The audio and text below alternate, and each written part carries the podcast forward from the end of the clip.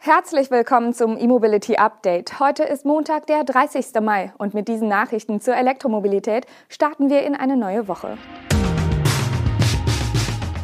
Tesla startet Prozess für Grünheide-Ausbau, Recycling-Kreislauf für Batterien, E-Kombi von VW heißt ID7, Münchner Startup entwickelt Batterieflugzeug und neuer Ladepark bei Rostock. Die Erweiterung des Tesla-Werks in Grünheide wird konkreter.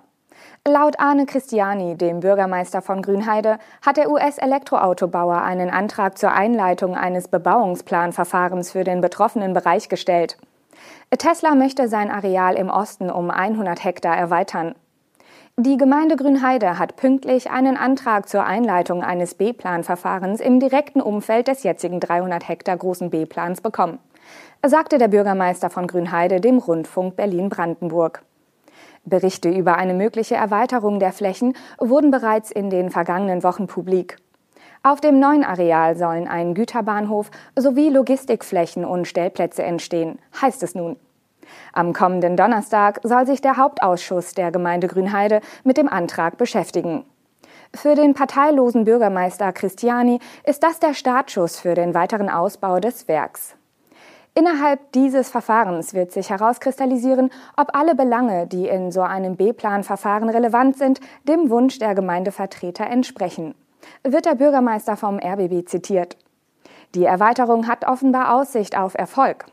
Christiani geht davon aus, dass die Mehrheit der Ausschussmitglieder einer Empfehlung zur Einleitung des Bebauungsplanverfahrens zustimmen wird. Mit entsprechenden Ergebnissen ist ihm zufolge aber frühestens in knapp einem Jahr zu rechnen. Tesla hatte die Giga Berlin im März offiziell eröffnet und die ersten Fahrzeuge an Kunden ausgeliefert. Inzwischen wird die Produktion kontinuierlich gesteigert, auch wenn sie weiter deutlich hinter Plan ist.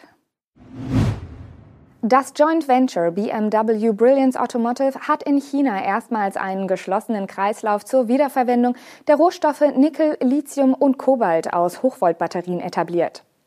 Im Vergleich zur Verwendung von neu abgebautem Material sollen die CO2-Emissionen dadurch um 70 Prozent reduziert werden. Die Batterien stammen zunächst noch aus voll- und teilelektrischen Entwicklungsfahrzeugen, Testanlagen und dem Produktionsausschuss, wie das Unternehmen mitteilt. Künftig sollen aber auch Akkus von Altfahrzeugen genutzt werden. Dabei extrahiert das Joint Venture die Rohstoffe nicht selbst. Die ausrangierten Akkus werden von einem lokalen Recyclingunternehmen zerlegt und die Rohstoffe zu einem hohen Prozentsatz zurückgewonnen.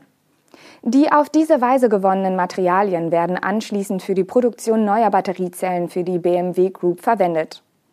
Vor dem Hintergrund der zunehmenden Verknappung endlicher Ressourcen und steigender Rohstoffpreise ist es besonders wichtig, die Kreislaufwirtschaft zu fördern, den Anteil wiederverwendeter Materialien zu erhöhen und die Abhängigkeit von Rohstoffen zu verringern sagt Jochen Goller, Leiter der BMW Group Region China. BMW will das Recycling-Konzept in China künftig weiter ausbauen.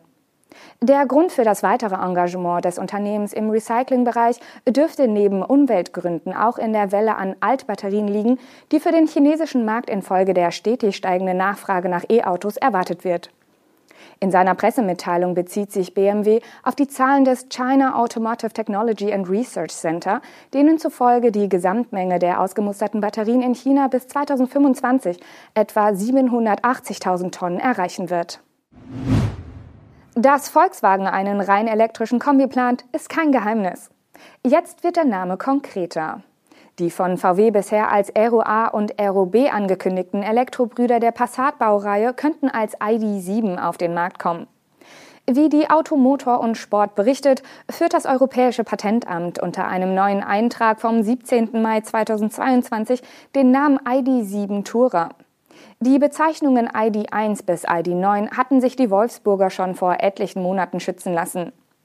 Volkswagen hatte bereits auf der Los Angeles Auto Show im November 2019 mit dem ID Space Vision eine Studie auf MEB-Basis vorgestellt, die einen Ausblick auf einen rein elektrischen Kombi geben sollte.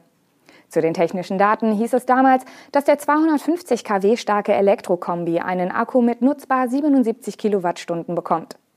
Das wäre die größte derzeit verfügbare MEB-Batterie. Dank der aerodynamischen Karosserie sollen bis zu 590 Kilometer Reichweite im WLTP-Zyklus möglich sein. Damals wurde die Serienversion für Ende 2021 in Aussicht gestellt.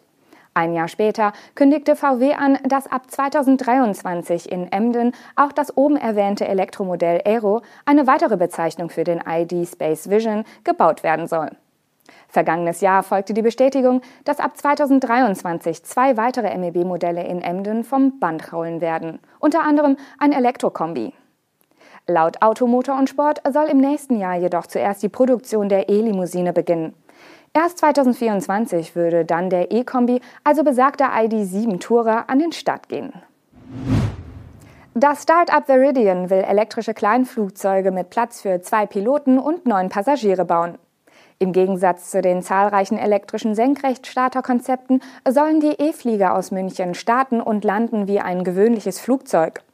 Die Pläne stehen allerdings noch ganz am Anfang, die Ambitionen sind aber groß.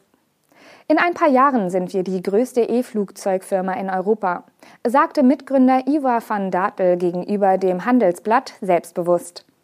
Das Mikroflugzeug ist laut der Unternehmenswebsite für den regionalen Bereich ausgelegt und soll Passagiere und Besatzung über eine Entfernung von bis zu 500 Kilometer fliegen können. Bis 2030 soll der Flugbetrieb aufgenommen werden. Die Inspiration für das elektrische Fluggerät lieferten Segelflugzeuge. Die Flügel mit hoher Streckung sollen für minimalen Luftwiderstand und eine hohe Gleitzahl sorgen, heißt es. Um das Gewicht und damit die Reisedistanz zu optimieren, wurden die Batterien auch dort und nicht etwa im Rumpf integriert. Die Gründer sind Luft- und Raumfahrttechniker und konnten bereits 3,2 Millionen Euro an Risikokapital einwerben. Und zum Schluss noch ein Blick nach Mecklenburg-Vorpommern. Tank und Rast hat an der A20 in Fahrtrichtung Rostock zwischen den Anschlussstellen Bad Sülze und Tessin die neue Tank- und Rastanlage Lindholz eröffnet. Dort werden in Kürze auch zwei Schnellladesäulen von mehr mit einer Leistung von bis zu 300 kW verfügbar sein. Und zwar direkt unter dem Tankstellendach. In den Neubau hat der Raststättenbetreiber rund 6 Millionen Euro investiert. Die High-Power-Charger wurden von mehr finanziert und errichtet. In Betrieb sind diese allerdings noch nicht, da der nötige Netzanschluss erst Mitte Juni fertig sein soll. Ein Vorteil der neuen Ladesäulen ist, dass diese auch mit Elektrofahrzeugen mit einem Anhänger oder Wohnwagen problemlos angesteuert werden können. Für den touristischen Verkehr in Mecklenburg-Vorpommern ist das nicht ganz unwichtig. Darüber hinaus werden zwei weitere Ladepunkte direkt neben der Raststätte zur Verfügung gestellt. Im Nordosten der Bundesrepublik ist das HPC-Ladenetz bekanntlich noch recht dünn. Das war unser erstes E-Mobility Update nach dem langen Himmelfahrtswochenende. Wir wünschen Ihnen einen munteren Start in die neue Woche und freuen uns über Kommentare, Likes und Abos. Bis dann.